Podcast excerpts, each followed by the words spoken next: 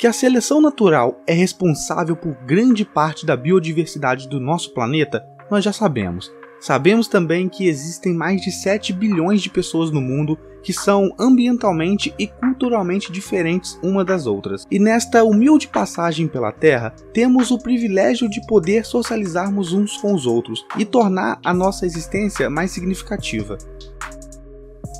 Este é Diego Barbosa, mais conhecido como Dileira, Senhoras e senhores, põe a mão no chão, senhoras e senhores, levante o botão. E agora vai começar a maior baixaria da PAI. Com vocês, mítico Igão do pau torto e a vaca. Perdão. E de leira agora! Aqui, aí, tá vendo? Eu falei pra ele começar. Corno mesmo, é tudo vagabundo da iFood. Desgraça de iFood. Dileira é um streamer e podemos aqui considerá-lo um comediante. Ele tem uma síndrome muito curiosa chamada Síndrome de Tourette.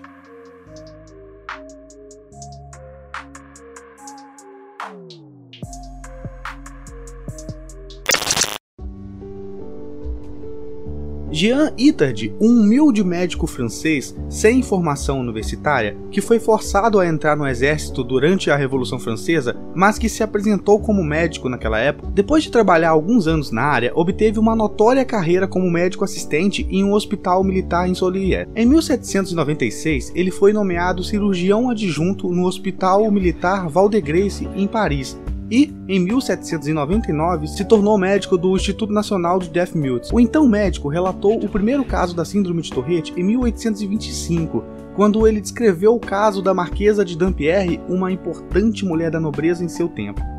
Este é um artigo submetido em 2011, escrito pela pesquisadora Sarah Newman, onde, no resumo, ela conversa com o leitor.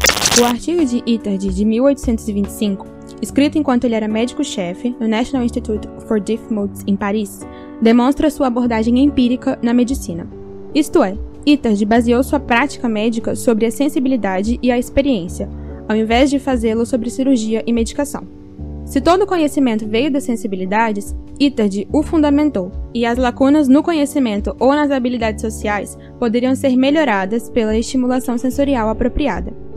Essa preocupação com as sensibilidades e a sociedade, em conjunto com diferentes abordagens para homens e mulheres, suas referências com curas contemporâneas e suas comparações entre humanos e animais, documentaram atitudes e tratamentos médicos e psicológicos no início do século XIX.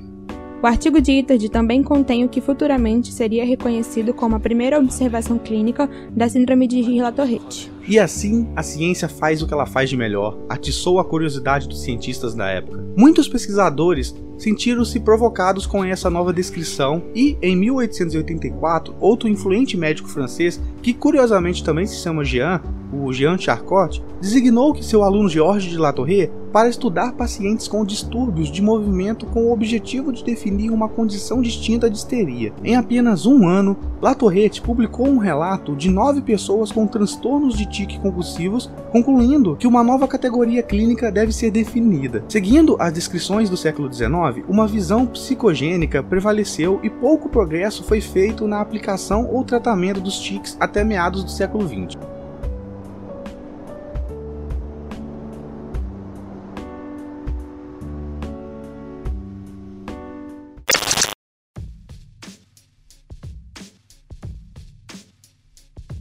O sistema nervoso central é o responsável pela coordenação de todo o nosso corpo, gerenciando as funções de cada órgão, preparando e fornecendo a capacidade de movimentação, tanto dos nossos braços e pernas, quanto a movimentação, funcionamento e coordenação dos nossos órgãos internos.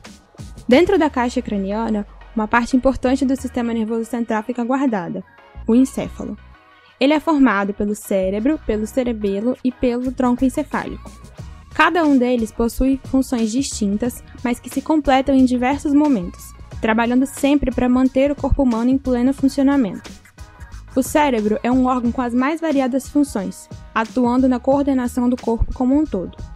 Já o cerebelo possui uma função principal de auxílio na coordenação do movimento, trabalhando em conjunto com outros órgãos do sistema nervoso, como a medula espinal, nervos e também o cérebro. Por fim, o tronco encefálico possui importante papel sobre a visão e audição, controle respiratório, movimentação corporal, entre outras funções.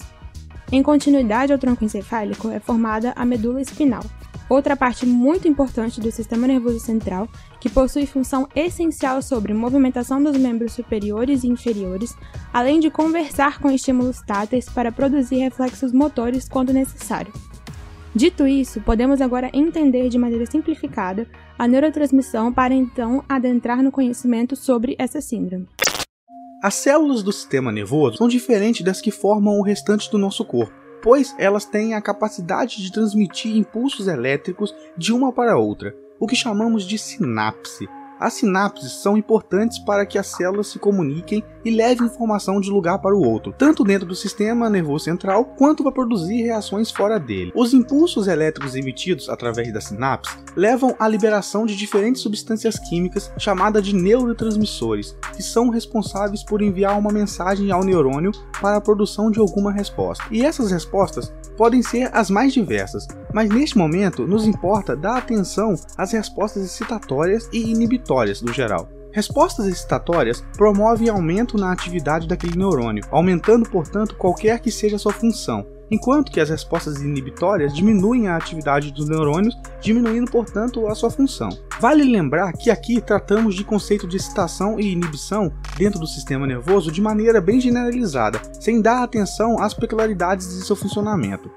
É aceito hoje pela comunidade científica que a causa da síndrome de Tourette é uma disfunção nas redes neurais do córtex cerebral e dos gânglios da base. Porém, o mecanismo pelo qual isso acontece ainda não está muito claro. Até o momento, a ocorrência dos sintomas da doença, em sua maioria os tics, foram atribuídos aos núcleos da base e ao córtex cerebral quando falamos a nível de redes cerebrais e às alterações na neurotransmissão de dopamina, glutamato e o GABA, quando falamos a nível de transmissores. A dopamina é o neurotransmissor associado, entre muitas funções, com o sistema de recompensa. Já o glutamato é um neurotransmissor excitatório, enquanto que o GABA é um neurotransmissor inibitório. A disfunção no córtex e nos gânglios da base ocorre de maneira concomitante e dependente das alterações nos neurotransmissores. A nível de neurotransmissão, em um estudo recente, usando exames de imagem de um grande grupo de crianças com transtorno de Tourette, foram medidas as quantidades de GABA e de glutamato dentro do córtex cerebral e de gânglios da base, mais precisamente no corpo estriado. Foram encontradas concentrações mais altas de glutamato, sem diferença significativa nas concentrações de GABA nas regiões examinadas do cérebro. Além disso, as concentrações mais elevadas de glutamato no córtex pré-motor foram associadas com função inibitória motora melhorada, mas não com a gravidade dos tiques. Uma teoria valiosa sugere que há uma hipofunção no desenvolvimento de neurônios de dopamina, ou seja, menos do transmissor é produzido porque há menos quantidade de células dopaminérgicas trabalhando, de maneira a levar uma hipersensibilidade dos receptores da molécula. Assim, se há menos dopamina sendo liberada, o receptor se torna mais sensível à ligação de qualquer dopamina que apareça. Uma função importante do sistema dopaminérgico é sinalizar recompensa através da via mesolímbica, que é uma das principais vias de recompensa dopaminérgica. A via mesolímbica se inicia na área tegumentar ventral, onde há uma grande presença dos corpos neuronais produtores de dopamina, emitindo projeções até o núcleo accumbens, que é o responsável pelo aprendizado e pela motivação. O sistema límbico está relacionado então ao mecanismo de condicionamento ao uso de algo, a fissura, memória e as emoções ligadas ao uso. Dessa maneira, se o paciente da síndrome de Tourette realiza um tique além do alívio de fissura e se sente melhor, isso é essencialmente uma recompensa. O comportamento recompensado tende a ser repetido e comportamentos repetidos tendem a se tornar hábitos. Portanto, tiques podem muito bem ser uma forma de hábito, decorrente de um sinal de dopamina em resposta a um movimento para aliviar um desejo. Há uma objeção a esta ideia para crianças mais novas, uma vez que nelas a descrição do desejo não é algo comum.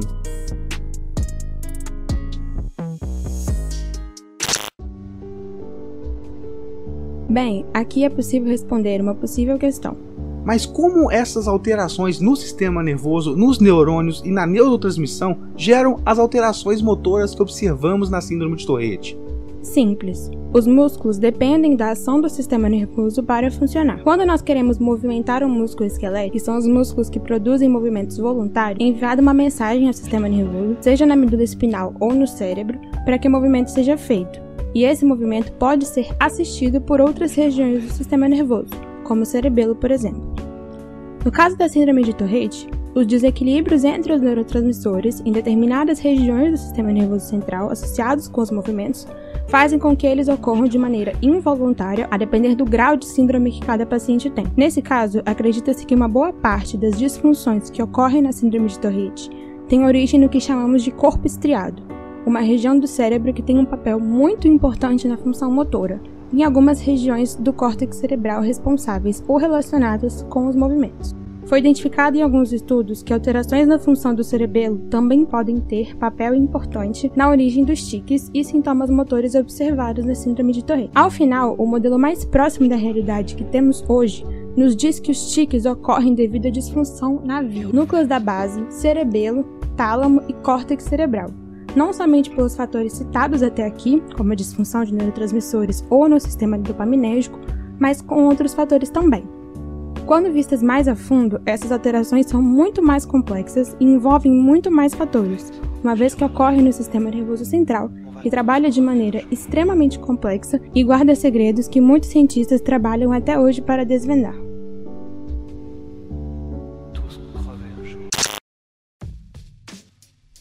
Durante as décadas de 1960 e 1970, à medida que os efeitos benéficos do haloperidol nos tics se tornaram conhecidos, a abordagem psicanalítica da síndrome de Tourette foi questionada. O haloperidol é um antipsicótico pertencente ao grupo das butirofenonas, sendo um potente antagonista de receptor dopamina e, em dosagens recomendadas, possui baixa atividades antiadrenérgicas, ou seja, acaba inibindo algumas respostas do sistema nervoso simpático. O haloperidol possui capacidade de suprimir delírios e alucinações como consequência direta do bloqueio da sinalização dopaminérgica em uma região associada ao sistema dopaminérgico de recompensas, a via mesolímbica, além de promover sedação psicomotora afetiva, o que explica os seus efeitos favoráveis sobre a mania, a agitação, a psicomotora e outras síndromes de agitação.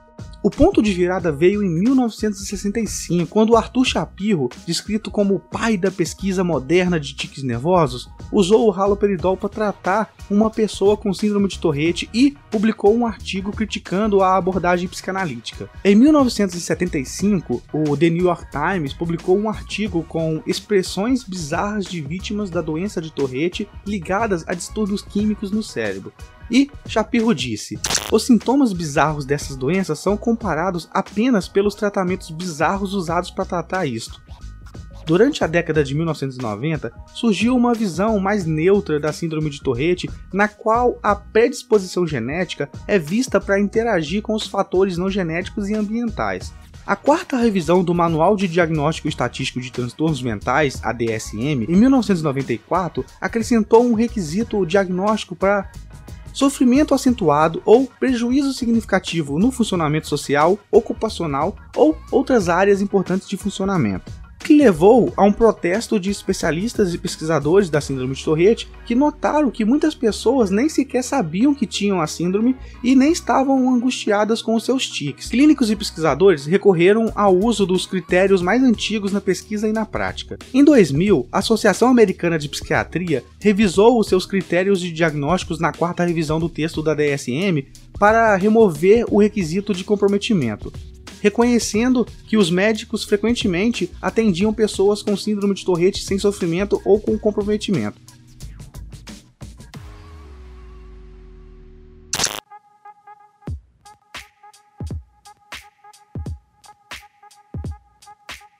Como vimos, o comportamento da síndrome de Tourette é algo tão interessante que intrigou pesquisadores de diversas áreas do conhecimento a se aventurarem e dar suas interpretações, nem sempre de maneira tão amigáveis, como no cotidiano embate entre as interpretações comportamentais e as interpretações psicanalíticas, ou como na velha discussão do eixo social biológico, entre muitas outras coisas que a história e a filosofia da ciência nos contam. Só que calma, a síndrome de Tourette é apenas uma em muitas outras que são estudadas diariamente de forma cosmopolita, pois é muito intrigante tentar entender sim o comportamento deste animal com contador de história tão complexo e cheio de plot twists durante a sua caminhada evolutiva nesse nosso planeta azul.